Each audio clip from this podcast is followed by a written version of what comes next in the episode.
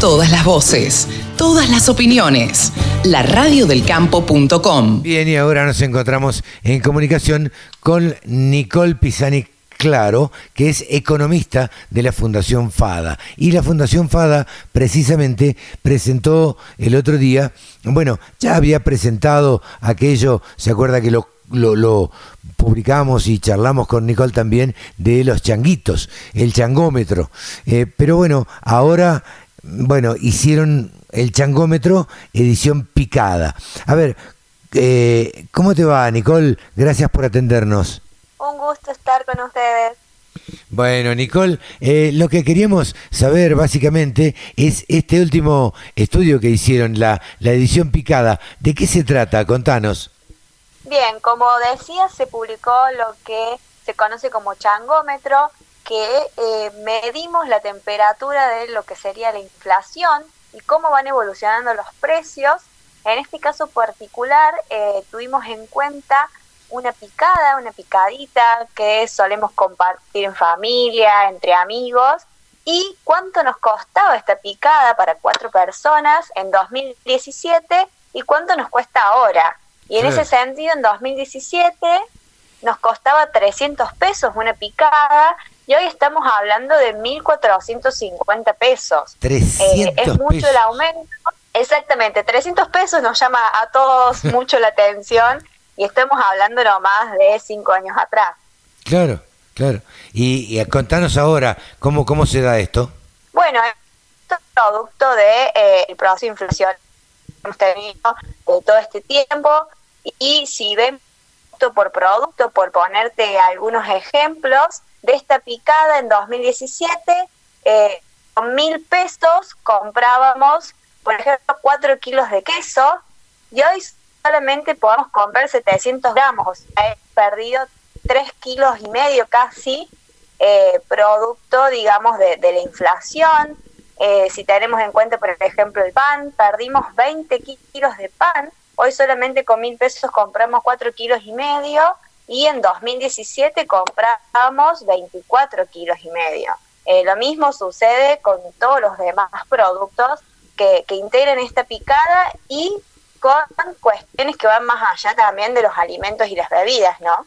Sí, sin duda, eh, eh, Nicole, la verdad es que muchos somos eh, muy consumidores de queso, en mi caso me declaro un fanático del queso, de todo el tipo de queso, y es increíble, increíble lo que se ha incrementado el valor del queso, ¿no? Sí, totalmente. Es muy, muy grande el crecimiento del precio en lo que es el queso y bueno, la, pérdida que tenemos, digamos, en las capacidades de compra. Estamos hablando que eh, con, mil pesos comprábamos cuatro kilos, que eran alrededor de 240 pesos el kilo en 2017, y hoy el queso, eh, el kilo prácticamente está cerca de los 1.300 pesos, estamos hablando casi de 1.100 pesos más. Eh, y lo mismo sucede con todos los productos, y esto también es un problema, o sea, nos muestra lo que, lo que refleja la inflación y de que nuestro país no tiene en sí un problema de eh, precios, sino también de, de, lo que serían los pesos, ¿no? De que nuestra moneda vale cada vez menos.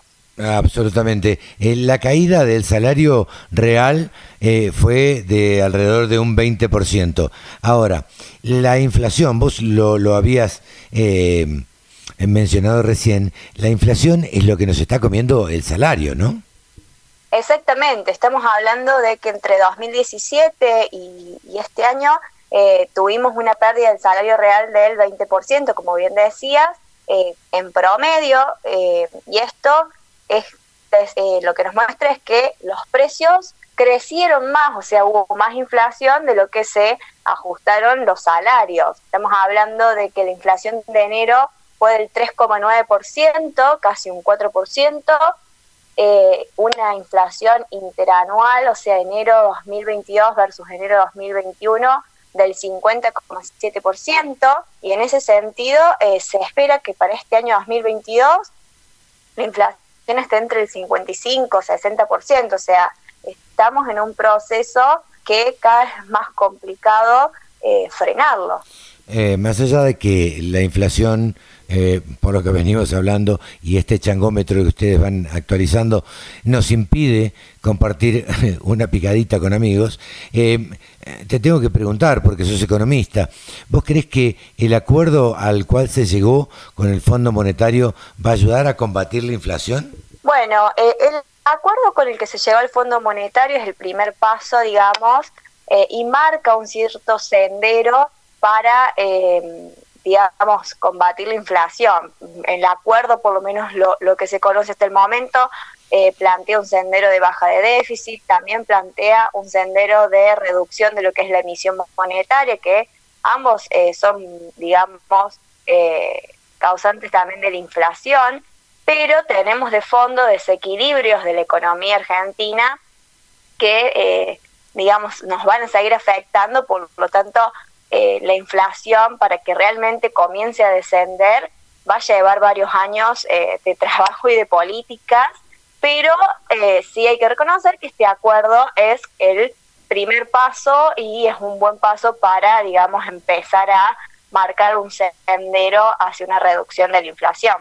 Claro, eh, ustedes, los economistas, hablan en general, hablan con datos eh, y, no con opinión. Digamos, hablan con cosas concretas. O sea, perdimos 20 kilos de pan, 3 de salame, 3 de queso, eh, pate gras y 4 kilos de jamón cocido. Nos quedamos sin 17 botellas de gaseosas y 72 pintas de cerveza. O sea, cosas concretas y cosas reales que ustedes las han trasladado a lo cotidiano.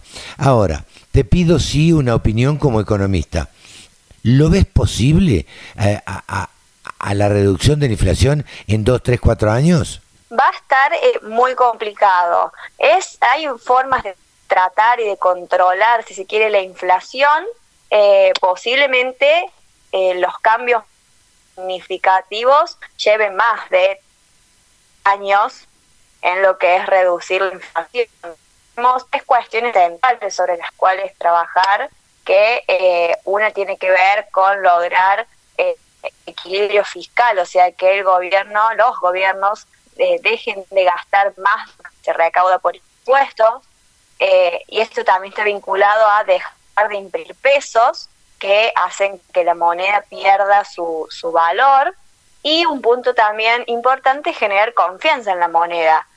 los pesos son un papel y el país que los emite es el cual le da, digamos, confianza o respaldo a, ese papel moneda. Y, hoy nuestra moneda, si bien es una moneda con la cual nosotros hacemos las compras, no es una moneda de referencia que elijamos ahorrar. Entonces este proceso eh, va a llevar más de tres años seguramente. Eh, em, Nicole, estamos charlando con Nicole Pisani Claro, eh, economista de la Fundación FADA. Y, a ver, yo no recuerdo, y tengo varios años, em, que en la Argentina se haya ahorrado en pesos.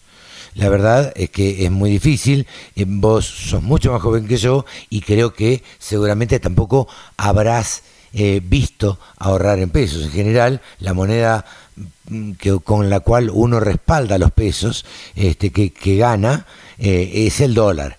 Yo veo otros países donde en, en, en Uruguay, en Brasil, en Colombia, eh, en Paraguay mismo, eh, se ahorra en guaraníes, se ahorra en reales, se ahorra en, en, la moneda corriente. no están acostumbrados en esos países a ahorrar en dólares. ¿Por qué nosotros no podemos confiar nunca nunca en nuestros pesos. Bueno, tiene que ver un poco con, con esto que conversábamos. Como bien decís, eh, por lo menos yo tampoco en, lo, en mis años he visto ni, ni a mis padres, ni amigos, ni, ni yo elegir ahorrar en, pesos argentinos. Siempre buscamos, como decías, el dólar como respaldo a lo que podemos llegar a ahorrar y eh, tiene que ver justamente con que nuestra moneda no tiene eh, digamos, confianza, ¿no? No, no se le ha generado confianza, tiene que ver con eh, cuestiones de eh, falta de reglas claras también. Vivimos procesos inflacionarios en donde nuestros pesos valen cada vez menos, entonces cuando no podemos compensar esos ahorros y las tasas de intereses que nos dan en pesos con cómo viene la inflación, con el proceso inflacionario, no vamos a elegir ahorrar en pesos Entonces, son todas cuestiones que, eh, digamos, nos va a llevar eh, un, un buen tiempo, digamos, subsanar. Eh, Nicole, te agradecemos muchísimo este diálogo con la Radio del Campo.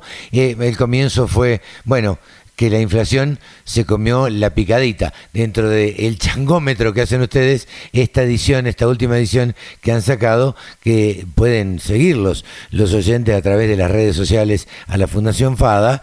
Eh, bueno, esta edición era picadita y la picadita que no podemos comer, eh, lamentablemente que nos priva la, la inflación. Nicole, muchísimas gracias por este diálogo con la Radio del Campo. Un gusto estar con, con, vos, Carlos, y todos los oyentes de la Radio del Campo. Nicole Pisani Claro, de la Fundación FADA, pasó aquí en los micrófonos de la Radio del Campo. La información que te interesa, la música que te acompaña. www.laradiodelcampo.com